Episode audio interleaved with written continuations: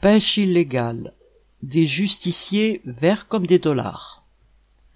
EJF, la Fondation pour la justice environnementale basée aux États-Unis, a publié un rapport sur la pêche auturière chinoise pratiquée dans les eaux internationales ou dans les zones côtières de pays tiers.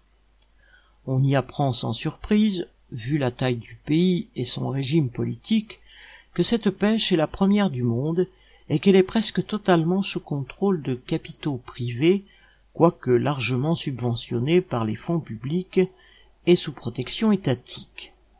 L'enquête de JF relève que ces bateaux pillent sans vergogne les ressources des côtes africaines, raclent sans retenue les fonds marins, dépeuplent sans limite les océans.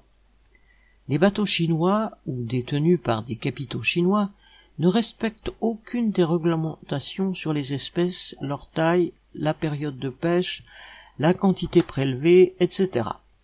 Ils mettent donc en danger la survie des espèces qu'ils pourchassent. Et, bien sûr, les capitaines exploitent férocement les équipages, particulièrement lorsqu'ils sont recrutés ailleurs qu'en Chine et quasiment réduits en esclavage. Le tableau est criant de vérité, mais il mériterait la comparaison avec les pratiques des grands pays impérialistes.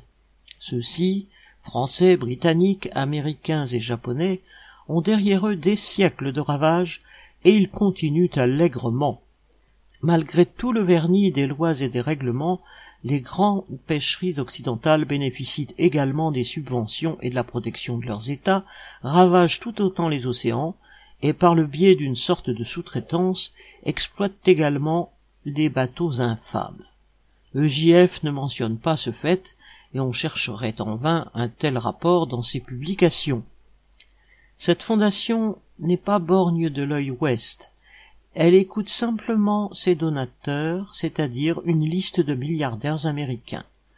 On y trouve entre autres la famille Walton, propriétaire des magasins Walmart, réputée pour pressurer à la fois les ouvriers chinois qui fabriquent leurs marchandises, les travailleurs américains qui les transportent et les vendent, et jusqu'aux clients recrutés dans les classes populaires qui paient cher pour une qualité médiocre.